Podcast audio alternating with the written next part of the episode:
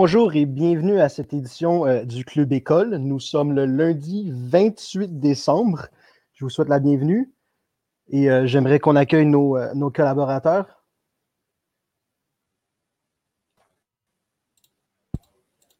On va commencer avec Yohan. Salut! Salut Vincent, comment ça va? Moi, je pensais, qu'on partait. Je, ne pensais pas qu'il fallait faire l'accueil de tout le monde. J'étais parti sur ma lancée, j'étais parti pour la gloire. Ça va Yohan? Ça top shape, comme disent nos amis anglophones. Bien content d'être là pour ta première à l'animation. Je suis sûr que ça va être vraiment le fun pour aujourd'hui. Je ferai de, mon mieux et je vous rendrai fier, mes chers. Étienne, c'est bon de voir ta belle, ton beau visage. Ah, toujours euh, plaisir, plaisir réciproque, euh, Vincent. Content, content de te voir à, l'animation. Puis euh, désolé pour le, le, le, petit, ta petite frayeur. J'ai vu de quoi dans tes yeux qui s'est passé, peut-être un petit deux secondes. J'ai des yeux très émotifs. vous voyez tous les recoins de mes yeux. voilà, voilà. Jérémy, ça va bien? Super bien, super bien. Moi aussi, je suis très content de te voir à l'animation. J'aime ça qu'on laisse la place aux jeunes comme toi. donc, tu es, un beau modèle pour tes amis aussi, je pense. Merci beaucoup. Thomas Lafont, nouveau collaborateur, comment vas-tu? Présente-toi brièvement, s'il te plaît. Ah, ça va très bien, Vincent.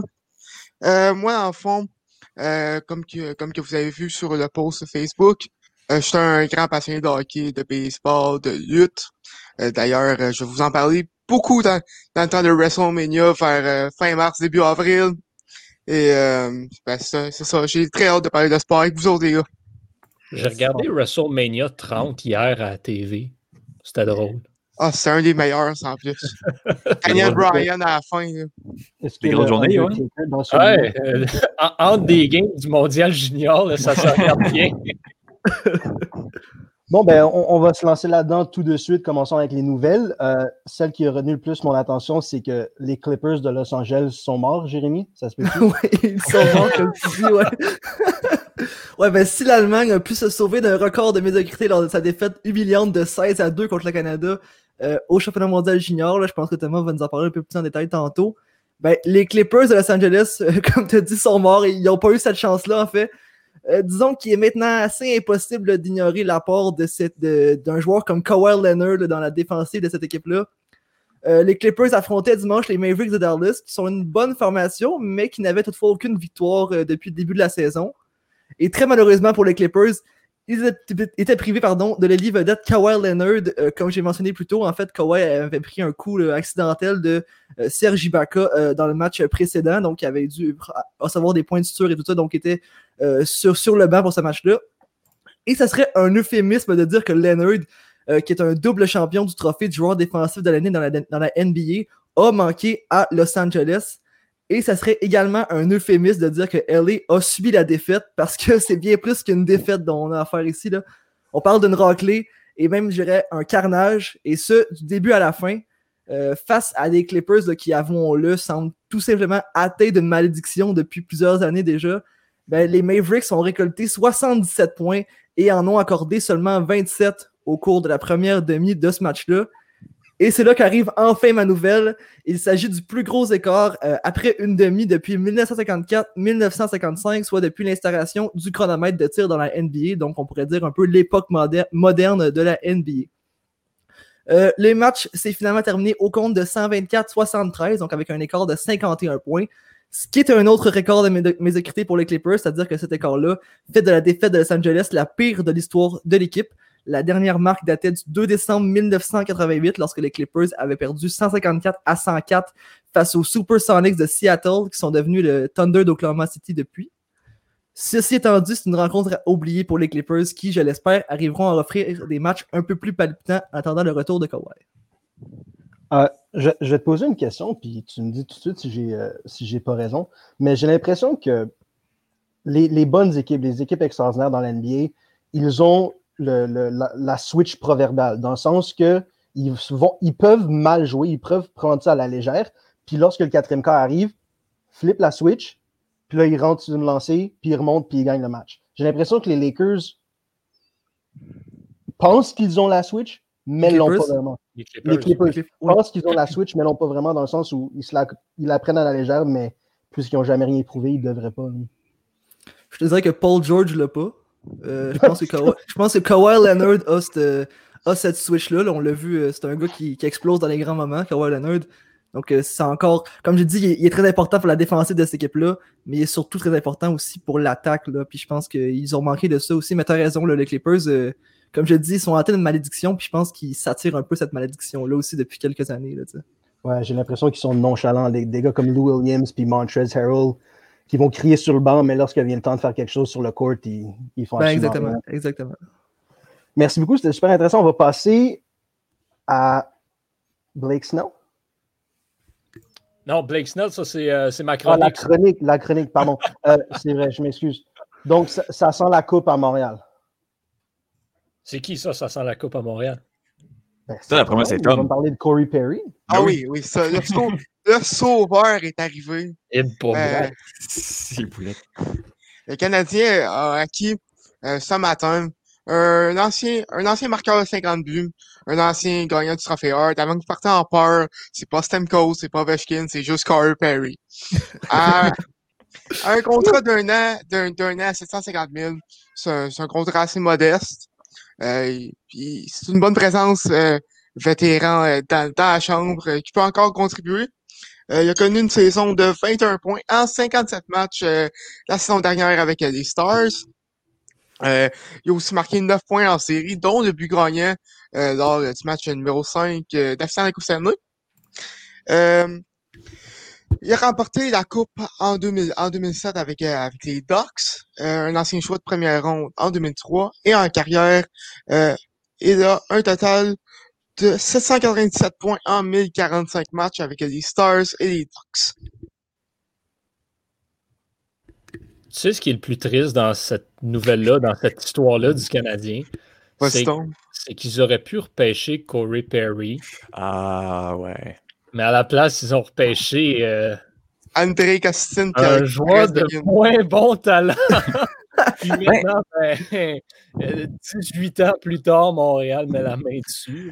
Mais, mais, mais tu sais, en, en termes de talent, je, je sais pas à quel point c'est- comparable. Je, je pense que c'est plus les, les fréquentations et les addictions de, de- de- de notre ami biélorusse là, qui, euh, qui étaient problématiques peut-être. Ben, honnêt- honnêtement, je me, demande lequel des deux frères était le pire. Puis Aïe, si aïe, aïe. Sergei n'a pas eu une influence sur André à un certain moment donné. C'est quand il est arrivé que ça a commencé à chirer. Euh, Thomas, en tant que, j'imagine, partisan fini des Canadiens, tu, tu accordes à Bergevin encore combien de temps avant de, avant de sonner la lampe et demander sa démission? Je donnerais pas cette année, l'autre d'après. Parce que 2022. moi, comme, comme observateur extérieur, j'y donne moins 5 ans. Ça, ça fait 5 ans que j'aurais clamé pour son congédiement. J'ai l'impression que c'est du pareil, pareil au même à chaque année, non? Ouais, je sais, mais là, mais là, ce qui- ce qu'il a fait avec euh, le reset, la reconstruction, on va donner le temps au moins que, que les jeunes arrivent, puis qui, qui se développent un temps net fois peu, puis après ça, on va, on va voir euh, ce qu'il y en a. Ben, je, je te le souhaite, hein, parce qu'à un moment donné, ça, ça va suffire. Un bon Euh, jeune aussi que Johan aime bien, là, c'est Cole Caulfield. Je pense que. Hey, Cole- Cole Caulfield va clairement gagner le Maurice Richard l'année prochaine. là. Checker les bien aller. 60 buts si on suit à certaines prédictions. Johan, c'est le grincheux du Canadien. Là, Exactement. Non, mais à un Exactement. moment donné, là, Cole Caulfield va jamais gagner le Maurice Richard, Nick Suzuki va jamais gagner le trophée Hart, puis Alexander Romanov va jamais gagner le trophée Norris. faut arrêter la pensée magique. C'est juste ça que j'essaie de dire. C'est enregistré, Johan, n'oublie pas ça. Là. Ah, je le sais. Oh, rester, là. c'est vrai. Ouais, c'est enregistré.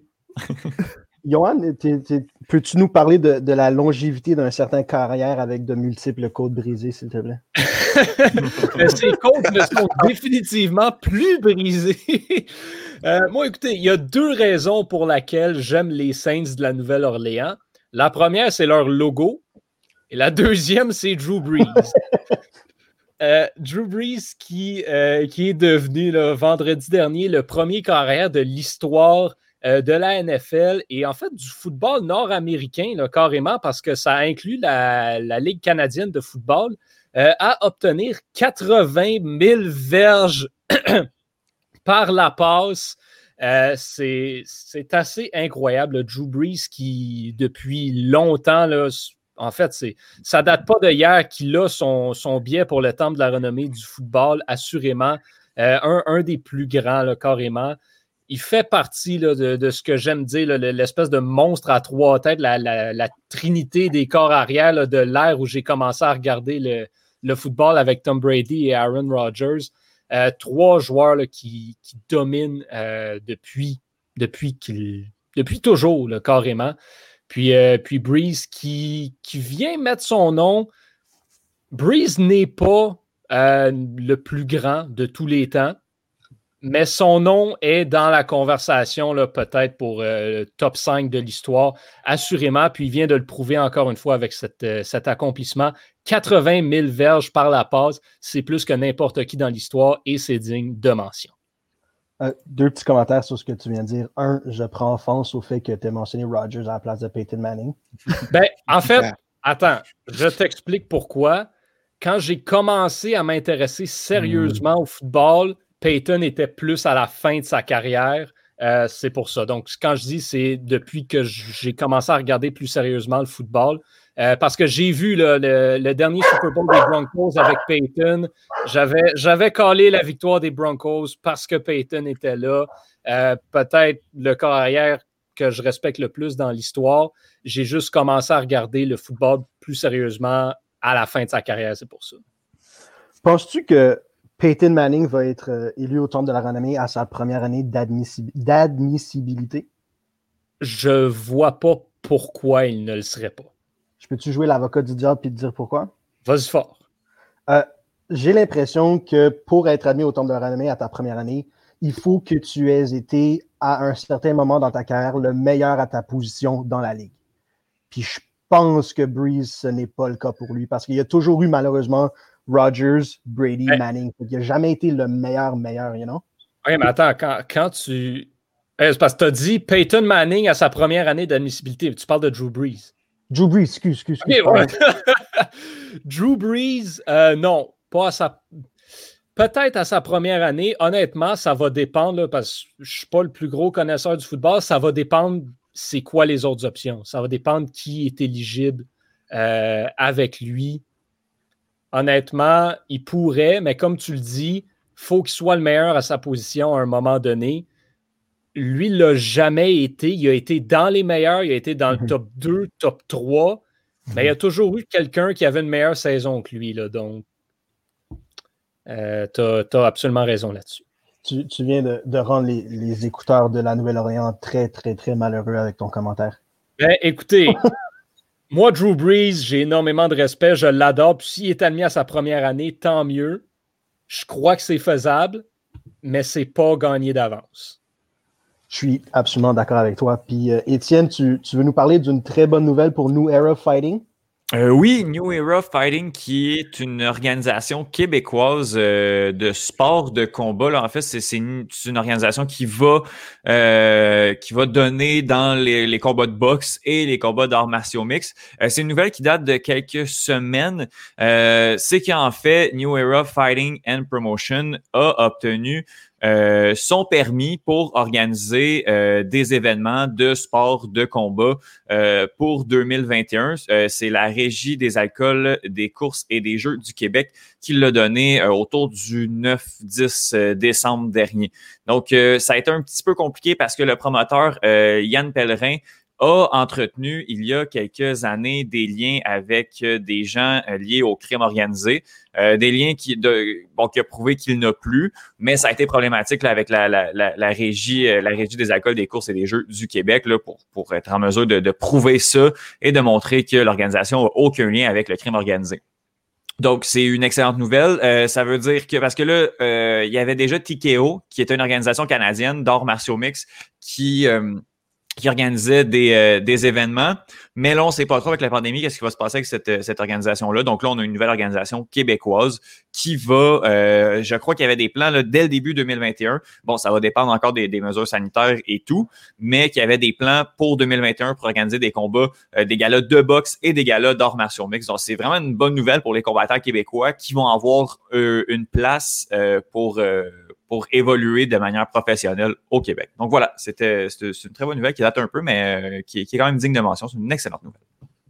Euh, pardonne mon ignorance à ce sujet-là, mais en temps de pas pandémie, ces galas-là, ça s'organise, c'est au Centre Bell, la Place Belle, c'est où exactement que ça se fait? Quelle quantité de personnes ça accueille? là?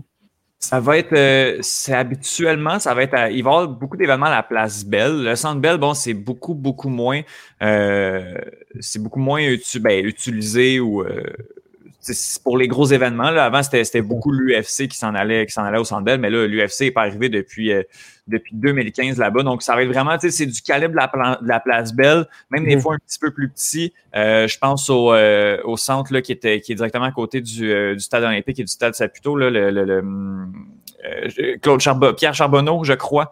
Euh, Mhm. le- de, de regarder, le, mettons, le, le TKO 47 là, qui a eu lieu en, en avril. En avril, euh, Claude Robillard. Donc, euh, ça va être, ça va être dans, dans des, des- des événements comme ça, là, des plus petites salles. Euh, on parle pas de quelque chose qui est du calibre du Centre Bell. Mais oui, TKO va aller dans les plus petites salles là, à Montréal et à Laval là, autour, autour de la Donc, c'est en moyenne, c'est 2000, 3000 spectateurs que ces galas-là Ouais, je crois que c'est autour de ça. Ouais, ouais exact. exact. Est-ce que ça, ça, ça dit quoi sur la, la santé de, de cette discipline-là, de ce sport-là au Québec? Euh, ça dépend tout le temps de euh, comment tu veux financer aussi ton organisation. Tu sais, c'est extrêmement cher d'organiser, de, de maintenir une organisation d'armation mixte. Euh, bon, euh, quand tu es, l'UFC, tu as plein de moyens de te financer. Tu as les, les pay-per-view, l'argent à la télé à la carte qui est le principal moyen de financement. Tu as le, le guichet à la porte également. Ça dépend aussi des salaires des joueurs. Bon, dans le cas de TKO, là, c'est, pas des, des salaires énormes, c'est pas, pas ce que les joueurs prennent. Avec les, si, si c'est à guichet fermé, à mon avis, avec les, les, les commandites, l'organisation peut survivre. Mais c'est vraiment pas évident. Puis on roule vraiment pas sur l'or en, en organisant des, des événements. Il faut vraiment y, y croire, croire au sport. Euh, et puis c'est, c'est un sport qui, qui va qui j'espère va, va grandir, mais qui est somme toute marginal ég- également. là. La, la, la fanbase est, est- est pas très grande. Mais euh, à mon avis, si euh, dans, des, dans des places comme euh, le- bon, ça dépend où on fait ça à Claude Robillard, là, il y a quand même beaucoup, beaucoup de place, mais si on est capable de, de, de remplir un- un- une place de 2-3 000 personnes, c'est à mon avis à Montréal quand même ass- une bonne nouvelle. oui. Awesome. J'ai bien hâte de voir de, de quoi ça va avoir l'air post-pandémie. Oui, Moi, ouais, je, vais, je vais vous parler brièvement de James Harden, qui a, qui a allongé la liste d'équipes auxquelles il accepterait un échange. Donc, euh, cet été, ça a mal tourné pour James Harden et les Rockets de Houston, qui lui ont offert le monde pendant des années. Ils ont accepté d'échanger, d'a- d'aller chercher Chris Paul à sa demande. Ils ont échangé euh, Lou Williams, Montrez Harrell, Sam Decker et deux choix de première ronde au repêchage pour aller chercher Chris Paul. Donc, ils ont hypothéqué leur avenir pour offrir une chance à James Harden de gagner un championnat. Malheureusement, ça n'a pas fonctionné. Il a, euh, il a, comme on dit en, bon français, choke à plusieurs reprises avec Chris Paul sur son équipe. Ça n'a pas fonctionné avec Paul. Donc, ils l'ont échangé pour Russell Westbrook. Encore deux choix de première ronde et encore une fois hypothéqué leur avenir. Ça n'a également pas fonctionné. James Harden est encore une fois malheureux et fâché de l'organisation, même s'il a passé trois entraîneurs en juste quelques années. Et maintenant, il exige un échange. L'affaire avec ça, le problème avec ça, c'est qu'il il lui reste encore trois ans à son contrat, des valeurs de 47, 44 et 41 millions. Donc, il euh, faut, faut, faut enligner. L'équipe avec laquelle les Rockets vont échanger doivent avoir un contrat similaire à offrir. Les options sont donc rares et je voulais vous demander sur quelle équipe aimeriez-vous voir euh, le dit James Harden? Mais moi, je te dirais, euh, je te dirais tout sauf les Raptors. Là. Je veux pas ce joueur-là avec les Ouais, Raptors. exact. Ah, il est tellement overrated. Tu penses pas qu'ils l'ont fait une fois avec Kawhi et peuvent pas le faire une autre fois avec James Harden? ben, c'est Kawhi deux, joueurs- apporte pas les- c'est deux joueurs complètement différents. là, ça. Kawhi apportait pas les problèmes d'Arden. C'est ça. Non seulement, Ça- je pense ça- qu'il n'y a, pas beaucoup de, de strip clubs à Toronto. Donc, ça que euh, j'allais ça, dire. part, ça part déjà mal. Et ensuite, je te dirais que tu sais, Nick Nurse, un grand fan de défensive. James Harden, bon, je pense que j'ai pas besoin d'expliquer que c'est pas un grand fan de défensive. Là, donc, je pense que le fit est juste pas là, en fait. Là. Ben, c'est des joueurs de même calibre, calibre dans le sens où c'est deux top 5 joueurs dans la ligue. certain, certain. si, comme tu dis, s'il y a un joueur qui peut cacher, s'il y a un joueur, s'il y a un entraîneur qui peut cacher les déficiences de Harden en défensive, c'est Nick Nurse qui est un génie défensif. Mhm, c'est clair. Mais je pense pas Ouais. qu'il va l'aimer, en fait. c'est juste ça. Étienne, tu, tu t'aimerais pas ça le voir euh, chez tes New York Knicks? Et Écoute, ça, moi, je Donc, j'assume que tu aimes toutes les équipes de New York. hein. Toutes les équipes de New York, sans exception. Non, honnêtement, j'ai j'ai beaucoup de difficulté à tenir une conversation sur, euh, sur le basketball. là. J'en j'en apprends de, de- de plus en plus, mais euh, je pourrais pas me prononcer sur euh, la prochaine équipe de, de James Harden. Mais c'est à New York, moi, je suis heureux. C'est tout, c'est tout ce que je vais dire. C'est juste ça. Lui aussi va être heureux. Il y a- il y a beaucoup- il y a- je pense qu'il doit avoir suffisamment de bars de danseuses à New York pour lui. ouais, je pense vrai. Il n'y a pas d'équipe à Montréal, malheureusement? De basket. Ah, c'est vrai qu'il serait pas là. Non, mais c'est reconnu pour. Bon, euh, c'était pas un malaise, là. On passe des débat-là. Là. Montréal On est reconnu pour être une là. équipe où c'est ben, c'est le fun à aller pour les joueurs, là, pour plein de raisons. Plein de raisons. Jérémy, parle-nous des Yes. Raptors, s'il te plaît. Euh, ben, avec plaisir. Ben ouais. Euh, donc, pour la première fois depuis la saison 2012-2013, euh, les Raptors sont pas super bien, en fait, depuis le- leurs deux derniers matchs, là, donc le début de la saison.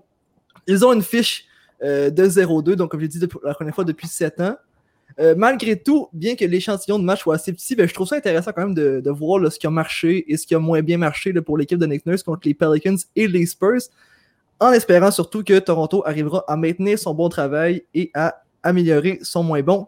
Ceci étant dit, je vous ai sorti un gros point positif et un gros point négatif du début de saison des Raptors.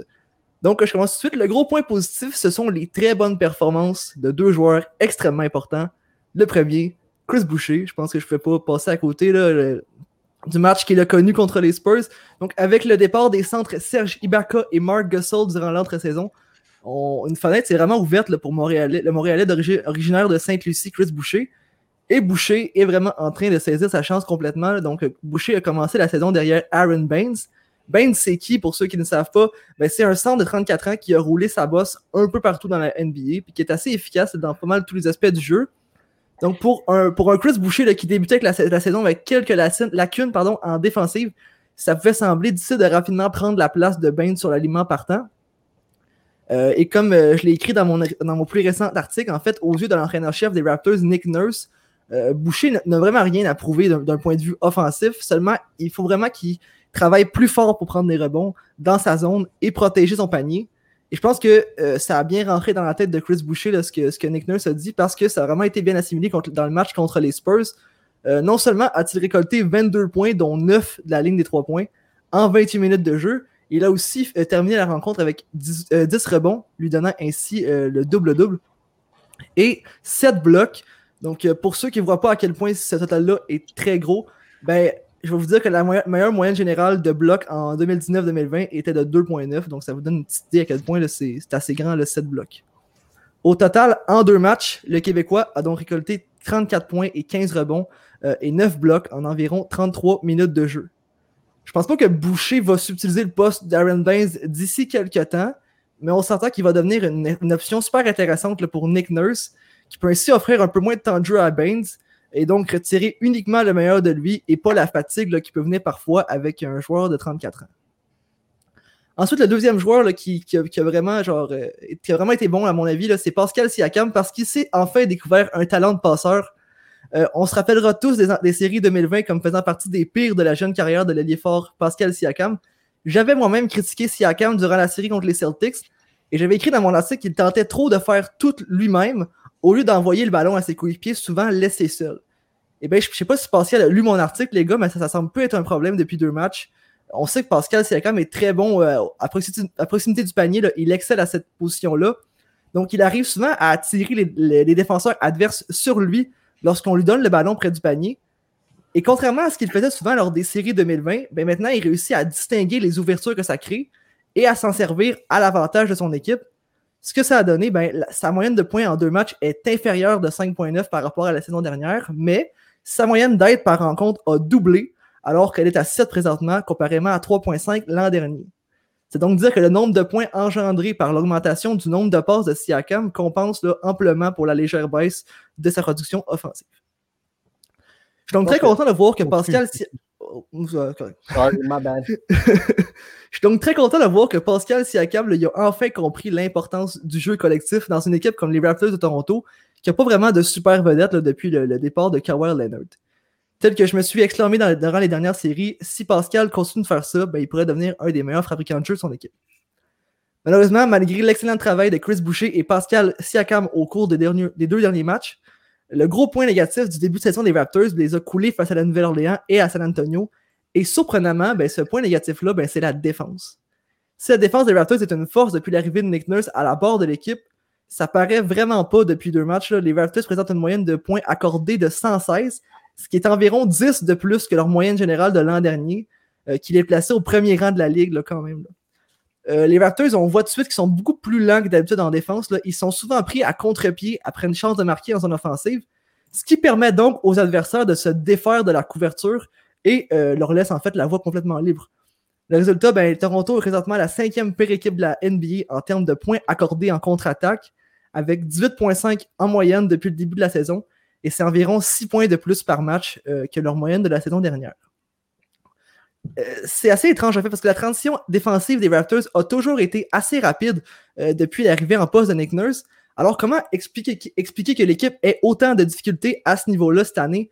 Ben, je pense que évidemment euh, les départs de Serge Ibaka et de Mark Gasol y font mal. ils ont tous deux fait partie d'au moins une équipe défensive All-NBA au cours de leur carrière et Gasol a même remporté le trophée du joueur défensif de l'année en 2013. Euh, alors que les retours en, zone défensive d'Ibaka ont toujours été assez rapides, Gasol, lui, a souvent été vu en train de prendre un pas en arrière en zone offensive pour se préparer à affronter la contre-attaque. Et ça, ben, c'est vraiment quelque chose qui manque euh, au centre euh, des Raptors présentement et qui manque notamment à Chris Boucher. ses retours en défense sont, parfois très lents parce qu'il avance tellement en attaque qu'il est pris à contre-pied par la suite. Mais je pense qu'on peut aussi euh, voir, voir, ça un peu moins gros aussi, voir, prendre ça avec un grain de sel, toute cette défensive-là, les lacunes qu'il y a dans cette défensive-là, parce qu'il manque également beaucoup de préparation pour les hommes de Nick Nurse, là, en raison de circonstances inhabituelles qu'on connaît, là, qui ont chamboulé les plans de la NBA. Euh, les Raptors n'ont eu que trois matchs de pré-saison au lieu de sept, euh, ce, qui leur ce, qui leur aurait évidemment permis d'apprendre à défendre au même niveau que l'an dernier, sans des spécialistes comme Serge Ibaka et Mark Gasol. Comme l'expliquait Caldery après la défaite de samedi, le système de jeu défensif de Nick Nurse, n'a vraiment pas été entièrement assimilé par les joueurs. Il reste beaucoup de travail d'analyse vidéo à faire qui n'a pas été fait avant le début de la saison. Et en plus, selon Fred Van Vliet, ben, personne ne communique en défense, ce qui empêche complètement aux joueurs d'avoir une vision globale du jeu. Je pense que le gros problème de Siakam dans la bulle d'Orlando pendant la playoff, c'est que lorsqu'il commençait sa drive, lorsqu'il commençait son élan, il créait le contact, il se, il se retrouve, il, rebondissait, puis il essayait de prendre toujours des fadeaways. Puis là, la mm-hmm. différence, c'est que cette année, sûrement, Nick Nurse l'a pris par l'oreille, puis il a dit non, non, non, on fait plus ça.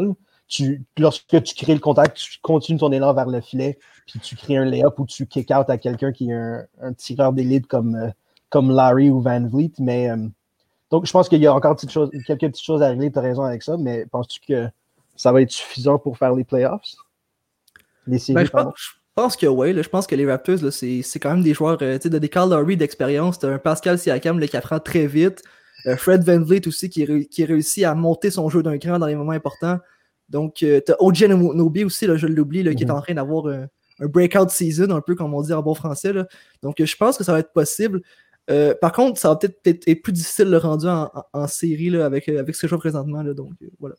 Moi, j'aime penser que j'aime penser ça. J'aimerais vraiment que les Raptors fassent les playoffs, mais avec Durant à Brooklyn, avec Westbrook à Washington, avec Oladipo puis Sabonis qui sont euh, en santé à Indiana, je pense que ça va être vraiment plus oh, difficile qu'on le pense. En tout cas, s'ils les font, ce qui est certain, c'est qu'ils se rendent pas là, plus loin que la deuxième ou la troisième ronde, à mon avis. Là.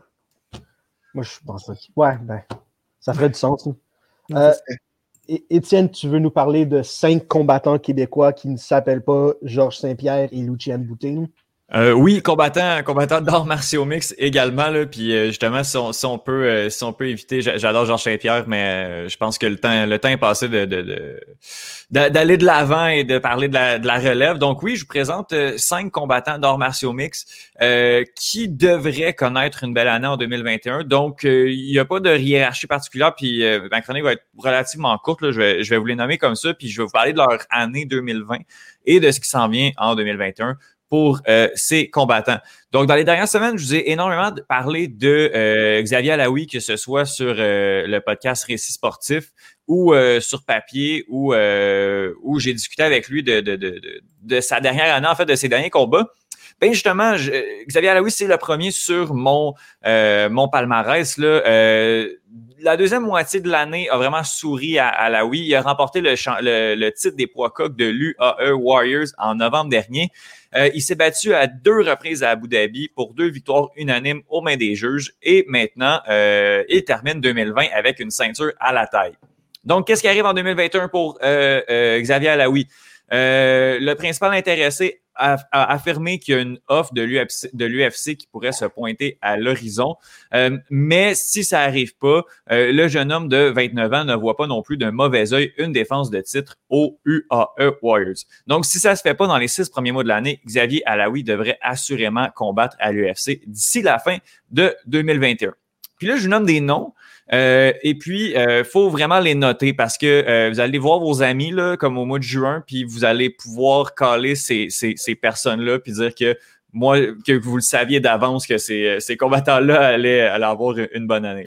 Je vais pouvoir parier sur eux avant que ça soit des gros noms. Exactement. Ben oui, ben oui. Puis après ça, c'est ça. Quand on, quand on voit un, un Alaoui ou les autres noms que, que, que je vous nomme, là, vous pouvez varier euh, puis, puis braguer après ça. Là, vous vanter à vos amis que, que vous saviez euh, que vous saviez à l'avance.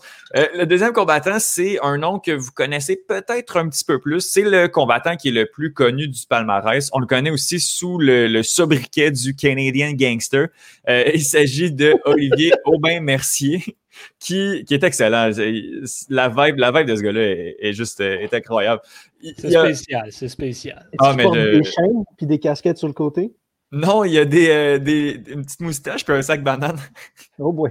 ouais, C'est Très gangster. Ah, mais c'est excellent. Il, prend l'accent anglais de Georges Saint-Pierre, mais ironique quand il parle. Tu sais, comme son anglais est super cassé. Il, est drôle, il est vraiment drôle. Euh, mais c'est un, un, combattant qui a extrêmement d'expérience. Euh, il a euh, pas moins de 12 combats dans l'UFC euh, dans sa carrière. Il a une mauvaise séquence de trois défaites qui l'ont poussé en dehors de l'organisation. Et il a rejoint le PFL, le Professional Fighters League, qui est un concept très particulier euh, où il y a une saison régulière avec un tournoi éliminatoire. Puis on est en version mixte, avec un tournoi éliminatoire qui se déroule sur une année civile, donc de janvier à décembre. Euh, bon, euh, Aubin Mercier avait signé pour l'édition 2020, pour la saison 2020, mais elle a été malheureusement annulée pour les raisons qu'on connaît. Donc, Olivier Aubin Mercier n'a pas malheureusement pas combattu en 2020. Son, ses derniers combats remontent à l'UFC en 2019. Sauf que, bon, là, euh, au moment où j'ai écrit cette chronique-là, là, euh, Olivier Aubin-Mercier était le favori chez les poids légers, chez les 155 livres, pour remporter le tournoi PFL euh, en 2020 et remporter le Grand Prix d'un million de dollars américains, qu'est-ce qui est, pas, pas une mince affaire. la route va pas être facile pour détrôner Nathan Schulte, qui est le double champion de la catégorie et le tenant du titre. Euh, et il y a aussi un ancien champion euh, des poids légers de l'UFC, Anthony Pettis, qui a signé la semaine dernière pour se joindre à la saison 2021. Donc, ça rend la tâche encore plus compliquée pour Robin Mercier, euh, qui a pris le pari de joindre une organisation atypique. Mais euh, malgré le fait que, que Pérez est arrivé, euh, Aubin Mercier fait quand même partie, à mon avis, des, du top 3 des favoris pour remporter, euh, pour remporter la saison PFL 2021. Donc, il devrait tirer son épingle du jeu et se rendre assez loin dans le tournoi. Euh, je vous parle également de Charles Jourdain. Euh, qui a fait beaucoup, euh, couler beaucoup d'encre en 2020. C'est assurément un des Québécois les plus talentueux en ce moment. Il a combattu euh, en 2020 à deux reprises dans l'UFC. malheureusement, les résultats ont pas suivi. il y a une défaite et un match nul pour le combattant qui va absolument devoir se relancer en 2021. Sauf que, justement, l'UFC adore Charles Jourdain. Il est doté d'un talent brut incroyable, c'est un combattant spectaculaire qui va faire tout ce qu'il peut pour terminer ses adversaires. Donc, l'UFC aime ça, même s'il perd, il peut se permettre de perdre, alors même si, l'organisation n'aime pas ça, parce qu'au moins, il a un style qui est très, très, très spectaculaire.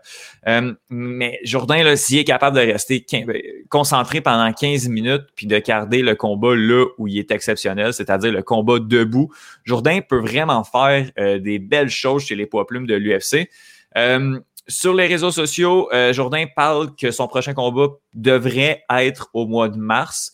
Euh, S'il se maintient en santé puis il aligne deux, trois victoires consécutives, euh, Jourdain peut cogner à la porte du top 15 de l'UFC où se trouve l'élite mondiale de, ce sport-là. Je crois qu'il peut le faire mais il faut qu'il reste concentré pendant ses matchs parce que des fois, il a tendance à vouloir un peu trop en faire et c'est là qu'il euh, se fait avoir.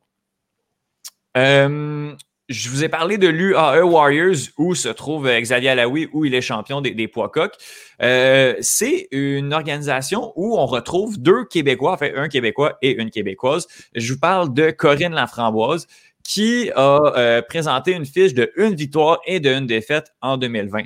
Euh, c'est une euh, Jiu-Jitsuka, donc euh, son, son, son, sport de prédilection, c'est le Jiu-Jitsu. Elle, elle est allée à Abu Dhabi là, pour participer à plusieurs tournois de cette discipline-là. Chez les 125 livres, cette année, elle s'est livrée à une guerre sans merci assez violente avec l'actuelle championne de la catégorie, Manon Fioro, qui euh, est, euh, bon, euh, Corinne Laframboise va encore vouloir prouver sa valeur en 2021. Euh, le UAE Warriors aujourd'hui a dévoilé son affiche pour la l'événement du 15 janvier prochain. De ce que j'ai entendu, de ce que je comprends, de ce qu'on m'a dit, là, je, je, sonne très, très euh, officielle. Euh, Corinne Laframboise devrait se retrouver sur, euh, sur cette carte-là du 15 janvier. Je ne sais pas ça va être contre qui. et elle peut quand même faire de très belles choses dans cette catégorie en 2021. D'autant plus que la championne Manon Fioro, qui a battu Corinne Laframboise, a signé aujourd'hui à l'UFC. Donc, le titre va se retrouver à être vacant. Est-ce que Corinne Laframboise peut avoir une deuxième chance pour cette ceinture-là? Peut-être. Si elle performe rapidement pendant l'année, on pourrait lui donner une autre chance pour le titre des poids mouches.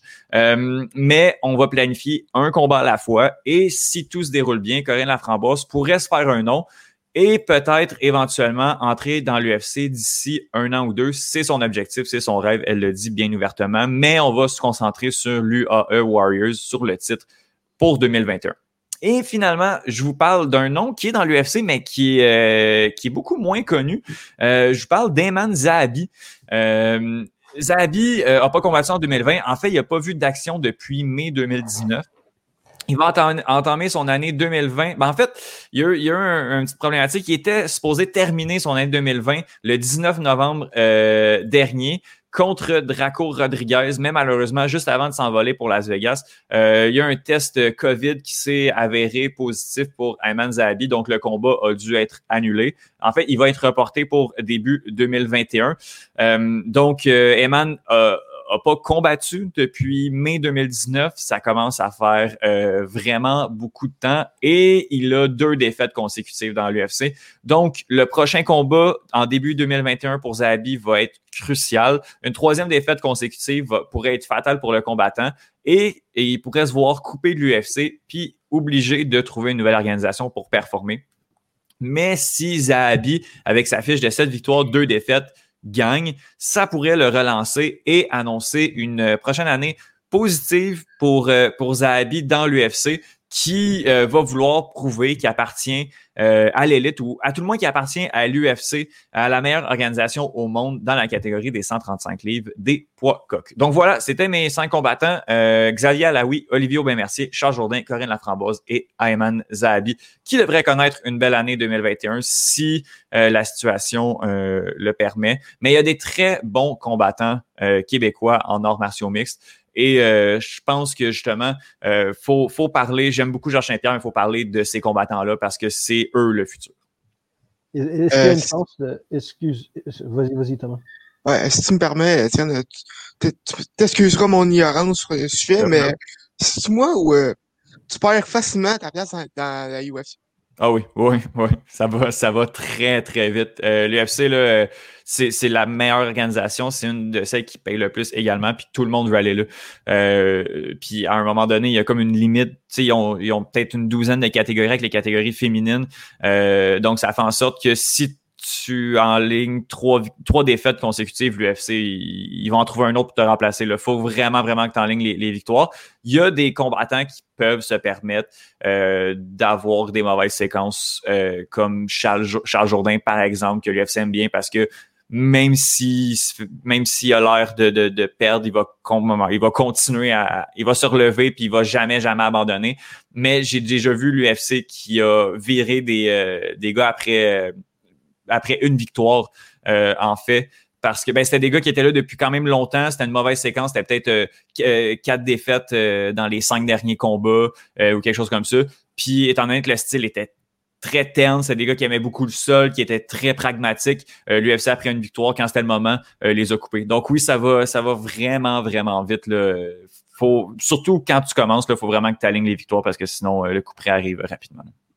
Est-ce qu'il y a une chance d'avoir un de ces y a-t-il une chance d'avoir un de ces combattants-là dont tu viens nous parler euh, à l'île magique de Dana White?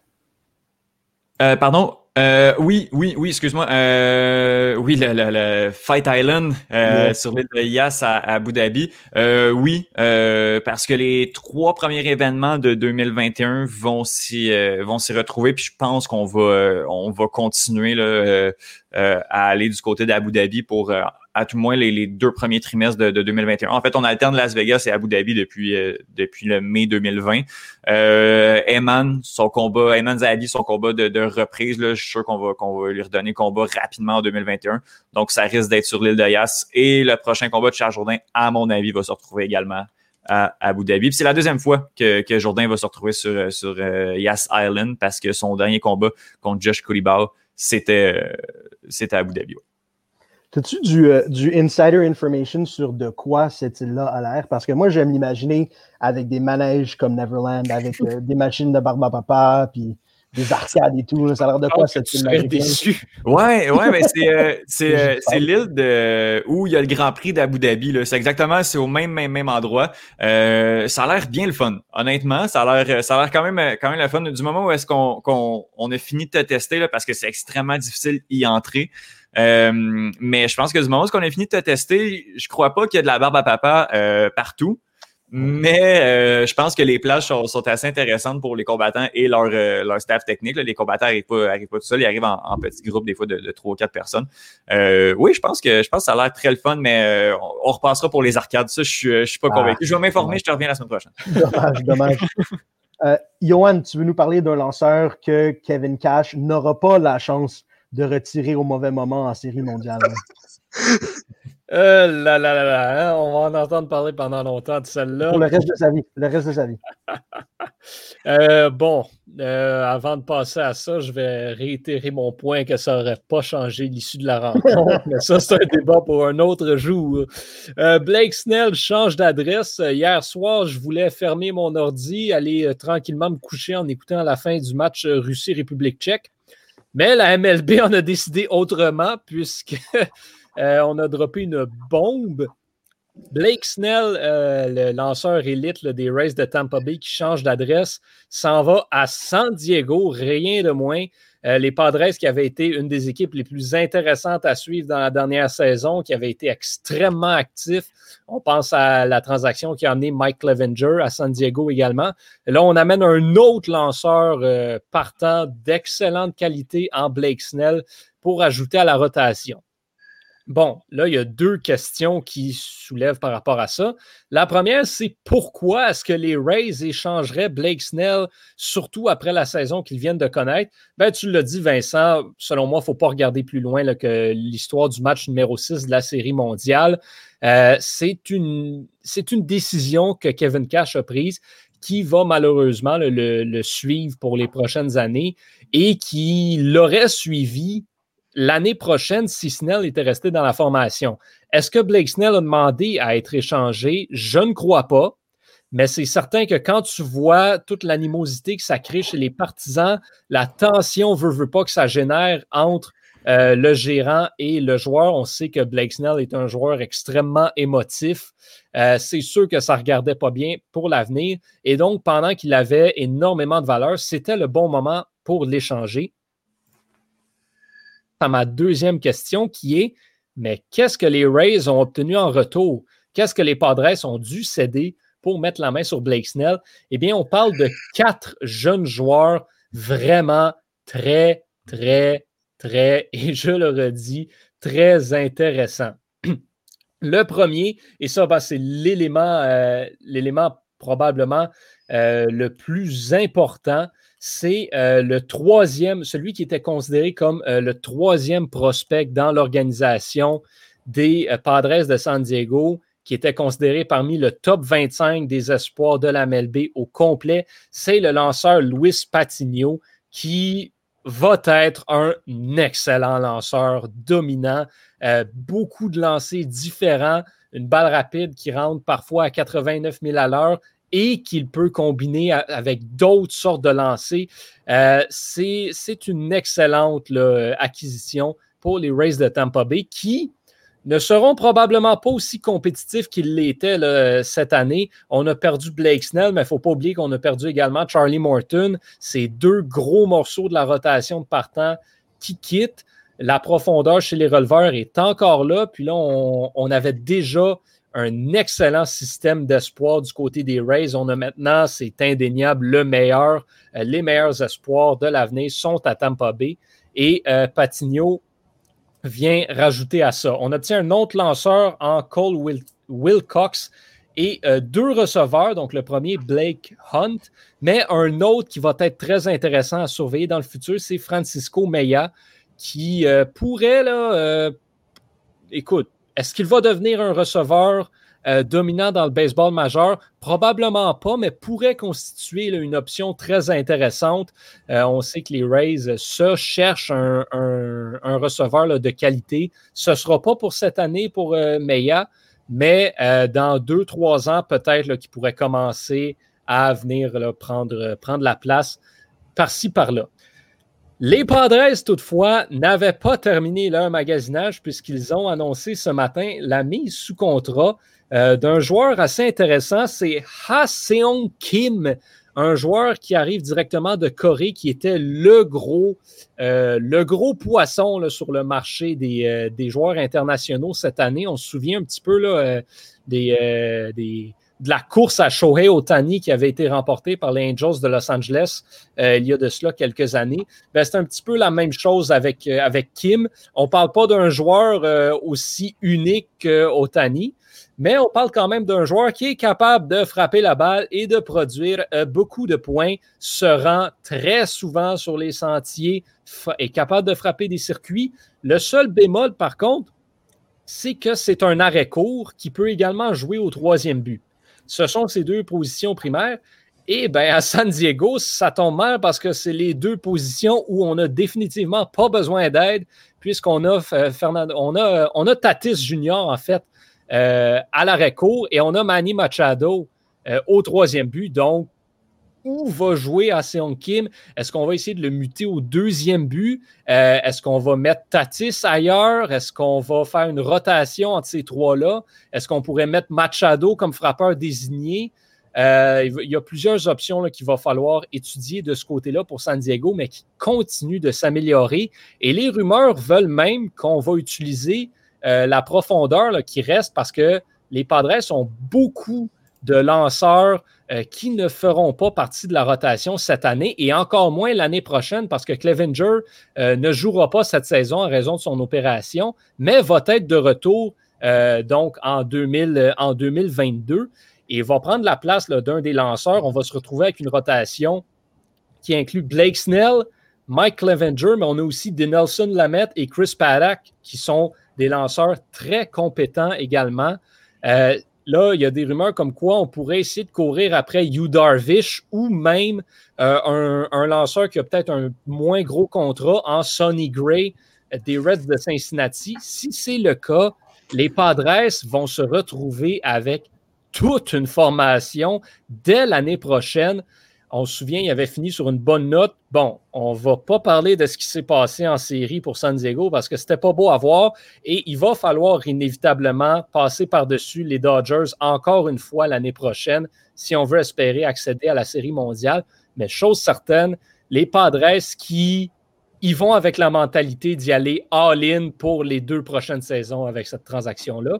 Et les Rays en profitent pour stocker encore plus d'espoir prendre une petite pause peut-être d'une saison ou deux de la domination qu'ils avaient dans leur division pour revenir facilement au sommet, encore une fois, dans deux ans.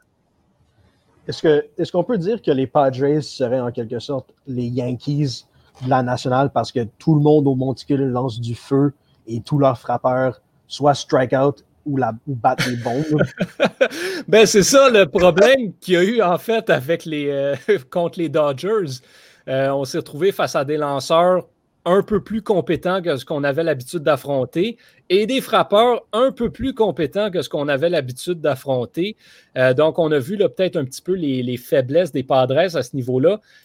Blake Snell euh, va être capable d'amener une certaine stabilité à ce niveau-là. Euh, va être vraiment très complémentaire justement sur des lanceurs comme Chris Paddock, par exemple. Euh, donc, va amener une certaine stabilité à cette rotation-là. Puis Haseon Kim, qui euh, n'est pas nécessairement un gros cogneur. Oui, il peut frapper des circuits, mais trouve le, moyen de frapper d'obtenir des coups sûrs, va se rendre sur les buts. Est-ce qu'on peut comparer les Padres aux Yankees? Je pense que les Yankees sont vraiment un extrême pour lequel il n'y a pas de comparatif dans la nationale, mais euh, ils ont certainement eu des problèmes similaires pour les deux formations euh, dans la dernière saison. Thomas Lafont, qu'as-tu à dire sur le comportement dégoûtant et horrifiant de l'équipe Canada Junior envers les Allemands? Ben, premièrement, je suis contre cette affirmation. ben, pour les rares qui ne savent pas, le Canada a, disons, laver l'Allemagne 16 à 2 samedi passé, euh, pour, ne, pour ne pas dire un terme dont, dont qui, se, qui, ne serait pas correct. On les a amenés à l'école. C'est ça, ils sont amenés à l'école. 16 à 2. Et euh, de ce que j'ai pu observer sur les réseaux sociaux après le match, il y en a plusieurs qui affirmaient que c'était un manque de respect, qui aurait dû, qui, qui aurait dû se calmer sur, euh, sur euh, le nombre de buts marqués euh, et, et, tout ça. ça selon moi, euh, si tu compares euh, la situation que le Canada est présentement, ainsi que avec d'autres matchs qui ont eu lieu dans la même journée, je prends comme exemple les États-Unis contre l'Autriche. Euh, on va on va commencer sur la situation. avec la COVID, le Canada a eu seulement un match préparatoire. Donc, c'est ce match-là, c'est comme un deuxième match préparatoire où, ce que tu peux observer euh, la chimie des trios et aussi euh, voir quelques joueurs qui font ensemble pour euh, la ronde la ronde des médailles, puisque le Canada risque d'avoir quand même un groupe assez facile. On se le cachera pas. Et, euh, et ça. C'était aussi, aussi euh, des, des, des, tirs qui étaient quand même assez arrêtables euh, du, ça passe Canada, juste que le gardien allemand était pourri et ne faisait plus, et il, arrêtait plus, rendu là, ils peuvent, ils peuvent faire grand chose. C'est pas non plus comme si, comme si, euh, il, il célébrait, il célébrait les buts comme si c'était, comme c'était le but gagnant du septième match de Coupe Stanley. À la fin, il, il, il, il même plus les bras. Il était juste, euh, let's go à la mise en jeu. Faut, euh, faut finir ça. Il avait toujours défini. Il faut dire, faut dire par contre, là, euh, parce que tu parles, tu parles de la COVID, si je peux juste ajouter une nuance, là, bon, pour quiconque n'est pas au courant, euh, l'Allemagne était diminuée par la COVID. Là, ils avaient seulement 14 joueurs. Là, ça explique énormément le résultat. Oui, c'est 14 joueurs. Et c'était aussi leur deuxième match en deux soirs. Eux qui, eux qui n'avaient pas connu, euh, qui n'avaient pas eu de, de, de, de au Canada. Donc, ça, donc c'était beaucoup, c'était beaucoup d'adaptation pour l'Allemagne en même temps.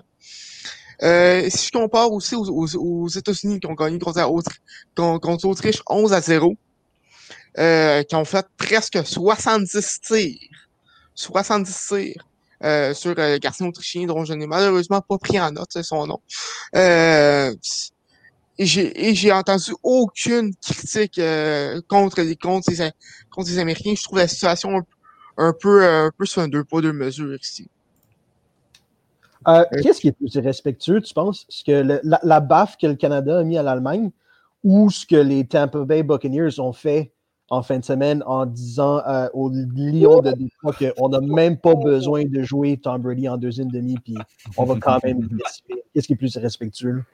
Euh, ben moi, per, ben, personnellement, la, la, game des Bucks, je l'ai je, je, je l'ai pas écouté, j'ai vu ce qui s'est passé. Euh, c'est 37 à 7 à la demi, donc euh, le match était, était, était, pas mal fini rendu là. Euh, mais je pense que c'est deux situations qui, qui sont pas irrespectueuses tant que ça, parce que du côté des Bucks, la, la, la, la victoire est assurée. la, la place en série est assurée aussi. Tu veux garder, tu veux garder Brady en, santé. Tu veux pas prendre la chance qu'il se blesse. C'est pas, pas des, pas des situations irrespectueuses. Ça fait partie du sport. Agreed, je suis, d'accord avec ça. On est déjà à 55 minutes, on va y aller tout de suite avec les événements, puis on va commencer avec euh, Johan qui va nous parler de la ronde des médailles du championnat du monde joueur, euh, du championnat du monde junior, pardon, et du fait que Team Canada va être excommunié s'il ne gagne pas l'arme. Ouais, ben, tu viens, euh, tu viens de voler le punch, là, exactement. C'est euh, la ronde des médailles qu'on surveille. Donc, la, la ronde préliminaire, en fait, qui se conclut juste avant le jour de l'an et la ronde des médailles qui va commencer euh, le 2 janvier, donc samedi prochain. Le Canada devrait finir au premier rang de, son groupe s'il n'y a a pas d'embûche face à la Finlande. Euh, pour ce qui est du groupe B, par contre, ben là, la République tchèque vient de, permettez-moi l'expression, mais mettre le bordel dans ce groupe-là euh, en l'emportant 2-0 face à la Russie. Donc, ça va être très intéressant de, de voir qui va ressortir de ce groupe-là et qui sera l'adversaire euh, du Canada, parce que là, on pensait peut-être affronter la République tchèque, mais soudainement, ben, peut-être que ce ne sera pas les Tchèques, mais surtout si c'est les Tchèques que le Canada affronte, ben, ce ne sera pas une promenade dans le parc comme on pensait que, que ce le serait. Donc, ça va être extrêmement intéressant à suivre. Oui, le Canada demeure les favoris. Oui, je crois qu'ils ne peuvent pas se permettre de ne pas gagner l'or, mais chose certaine, ça va être beaucoup plus difficile que ce, que ce qu'on imaginait là, il y a de cela pas plus que deux semaines. On, on a, on a bien hâte de voir ça. Et là, on passe, euh, on passe à Étienne. Ce que, ce que les gens savent peut-être pas, ce que nous, on sait, c'est que Étienne, c'est une personne très cérébrale et très intellectuelle parce que là, il va nous parler d'un livre. Oui, j'ai, euh, je l'ai avec moi. J'ai, euh, c'est le livre ouais, de, ouais. de Patrick Côté euh, Ah, dans ouais. l'Octogone, les derniers, euh, les dessous des arts martiaux mix. Donc, tant qu'à parler d'arts martiaux mix, on va le faire au complet. Euh, je, cette semaine, en plus de, de regarder le Boxing Day de, de la Premier League, qui est absolument incroyable, c'est vraiment fou qu'est-ce qui se passe euh, présentement en, en Angleterre. Euh, je vais, euh, je vais lire le livre de, de Patrick Côté, euh, ben, que, que dont j'ai nommé, j'ai dit le titre euh, tout à l'heure. Euh, J'allais commencer. C'est vraiment un excellent livre euh, qui parle non seulement de la carrière euh, d'un des, un des pionniers, un des plus grands euh, ca- canadiens dans les, arts martiaux mixtes, qui malheureusement est, est beaucoup dans, dans dans l'ombre d'un autre Québécois euh, dans, dans martiaux mixtes. Euh, mais il va aussi démystifier le sport, euh, qui est un sport qui peut paraître euh, très violent, ben, qui l'est également très violent, euh, mais euh, qui, euh, qui va parler un peu de, de tout ce qui entoure le combat, ainsi que bon comment comment on se sent lorsqu'on qu'on- on entend le petit clic et que la cage, l'octogone se referme de, de, de l'UFC. Donc oui, très intéressant. Je l'ai je, je l'ai pas terminé, je l'ai seulement commencé, mais on parle d'événements, on a parlé de films également dans, dans, dans, dans nos événements à voir. Et puis moi, ben ça va être ça va être la lecture, donc dans laquelle je vais me lancer cette semaine. Donc euh, Patrick Côté, euh, en collaboration avec Joanny Godin dans l'Octogone, les sous des arts martiaux mixtes. Ça, c'est vraiment le genre de livre que tu laisses traîner sur la table dans le salon. Puis quand les gens viennent te visiter, tu peux leur dire Ouais, c'est moi qui ai lu ça. Je ne regarde pas le sport, je le lis. Je le lis. Puis après ça, c'est c'est un- c'est une porte d'entrée pour la discussion, puis je peux parler pendant 25 minutes sans interruption d'arts martiaux mix sans que la personne place un mot. Donc c'est vraiment c'est c'est l'objet idéal. Hey, J'aime ça, ce concept-là. Je pense que je vais essayer ça avec une biographie de baseball. Oui, tu laisses ça là. Oh. Ah, t'aimes le baseball? Oui, oui, tu pars, puis c'est fini. Là. Personne tu laisses s'entendre solitude ou n'importe quoi de n'importe quel texte philosophique sur ta Voilà. table de café puis dis hop, c'est moi qui ai lu ça. J'ai encore l'apologie de Socrate, je pense, dans de mes, mes lectures du cégep. Faut. Faut juste pas que la personne l'ait lu. Parce Ah, que non, tu l'as ah, pas lu, là, t'es fait, là. Moi, ça. je ne l'ai pas lu au complet, cette affaire-là. Tu lui dis, si, si je lis pas 10 pages de l'Iliade avant de m'endormir, je peux pas. ton- le sommeil n'arrive pas. là. Jérémy, ton, ton événement, s'il te plaît. Ouais, ben, Johan a parlé de la ronde des médailles du championnat mondial junior.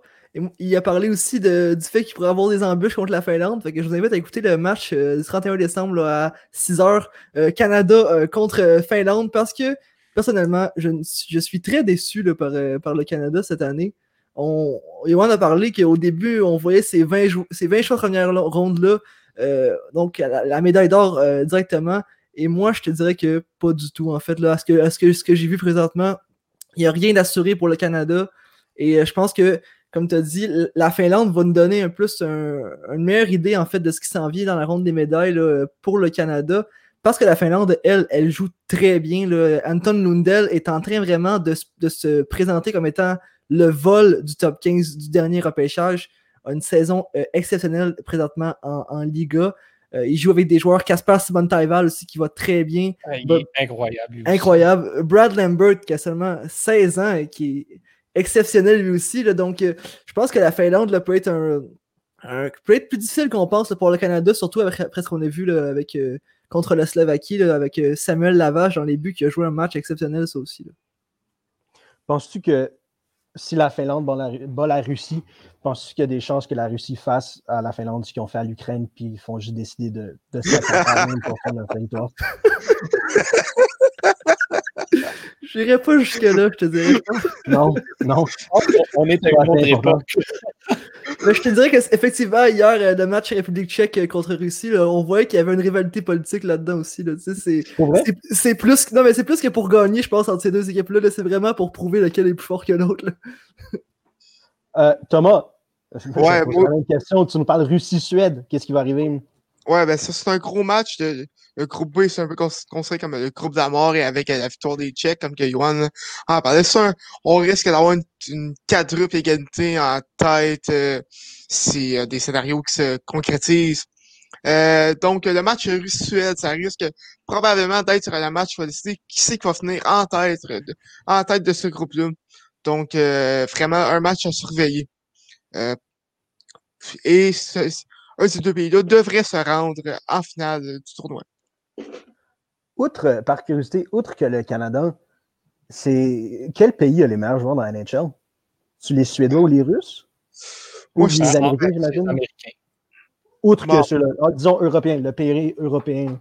Le meilleur pays européen. La Suède. Je dirais la Suède, oui. Ces joueurs-là sont, sont, plus. Les joueurs suédois sont plus sont plus euh, reliable. C'est ben, une expression. En, ce moment, les, Russes, euh, en ce moment, les, Russes montent bien, mais historiquement, je te dirais les Suédois parce qu'il y a une période où les Russes ne jouaient pas dans la LNH. Aussi. Aussi. Moi, je vais, faire mon, événement à surveiller euh, rapidement. Je pense que ça va prendre juste quelques secondes. Donc, euh, mon événement, c'est la cérémonie qui aura lieu le 18 janvier, pendant laquelle Kevin Durant va prendre le trône de Yannis Antetokounmpo comme le meilleur joueur dans l'Est. Je pense qu'il va, prouver à tout le monde ce jour-là que Antetokounmpo est, pas mal bon, mais euh, c'est pas le même calibre. C'est pas le même niveau de joueur. Kevin Durant, la seconde où il est arrivé sur le court il y a une semaine, puis qu'il a prouvé à tout le monde que son tendon d'Achille était revenu, euh, disons 90% à ce moment-là, tout le monde savait que, que Kevin Durant était le meilleur joueur dans l'Est et possiblement dans la ligue entière. Alors, on va avoir bien hâte de voir ça le 18 janvier. Également, une petite annonce. Je pense, ben regardez, je, vais laisser les OGs en parler. Je pense que à, vous l'honneur, les boys. Vas-y, Yann. Oh, j'y vais, OK. Euh, bon, ben, euh, ben, en fait, c'est un, un, message qu'on veut, euh, qu'on veut envoyer à tous ceux qui écoutent le podcast, qui, qui le suivent depuis les tout débuts. ben, premièrement, on tient à vous remercier parce que ben, aujourd'hui, c'est un des derniers podcasts du Club École avant la prochaine année. Mais ce sera surtout le dernier du podcast hebdomadaire du Club École. Et là, je souligne dans la formule actuelle. Avec la nouvelle année qui arrive, on, y va, on essaye d'autres choses, on s'en va avec un vent de fraîcheur. Le club école, c'est pour nous, en tant qu'étudiants en journalisme, une opportunité d'essayer des choses puis de faire des erreurs. Puis là, ben, on a senti qu'on était arrivé un petit peu. Euh, un petit peu au bout de ce qu'on avait à offrir avec ce podcast-là. Donc, on va continuer de sortir euh, semaine après semaine une sorte de revue de l'actualité comme on fait en ce moment, mais avec une formule euh, vraiment différente. Donc, euh, surveillez ça au cours des prochains jours. on devrait faire une annonce sur plus précisément en quoi ça va consister. Mais on veut vous remercier, ceux qui écoutaient le podcast, pour nous avoir suivis pendant ces 28 épisodes-là. Ce n'est pas rien depuis le tout début du projet. Puis on a hâte de vous retrouver là, dans, dans le prochain. Euh, Étienne, Jérémy, si vous voulez ajouter des choses, feel free. Non, non, non. Ben, tu sais, c'est c'est de mettre un terme à, ce, projet pour, pour mieux rebondir. Donc, je vois pas ça comme un comme de quoi de très négatif, là, je pense que ça augure de, très bonnes choses. Là, puis avec l'arrivée des, nouveaux noms, là, on l'a vu, on l'a vu, il y a Vincent, il y a, Thomas également, euh, mais on l'a vu avec, euh, avec Tristan et Jérémy qui se sont joints à nous dans, les dernières semaines. Euh, je pense que ça annonce que, que du bon pour, pour le club école et c'est, ça m'a vu une excellente nouvelle. Jérémy, tu es sur mute il, est, sans mots. je, suis, sans mots complètement, en fait. en fait, il y a une étape qui est passée au niveau du club école, je pense qu'avec le, podcast qui s'en va, puis je pense que c'est ça, comme tu as dit aussi, le club école, c'est surtout d'avancer et d'apprendre donc là-dedans. Donc je pense qu'on a appris quelque chose ici avec le podcast, puis qu'on va continuer à apprendre euh, jusqu'à la fin de notre carrière de journaliste. Effectivement. Des beaux mots. Bien dit, bien dit. Ben, je remercie tout le monde d'avoir été là, de nous avoir écoutés, puis... Euh, si vous avez écouté attentivement comme moi, on, va tous se coucher moins niaiseux parce que ce que Johan, Étienne, Jérémy et Thomas nous ont raconté, c'était très, très, très intéressant. Et euh, du bon insight pour le gambling pour ma part. J'ai bien hâte d'aller placer mes paris euh, une fois qu'on se sera déconnecté. Mais à part ça, what's up les boys, c'était bien le fun. Puis euh, à la prochaine. Merci Vincent, belle animation. Salut. Merci, j'ai fait de mon mieux. C'était C'était excellent. On adore. Salut.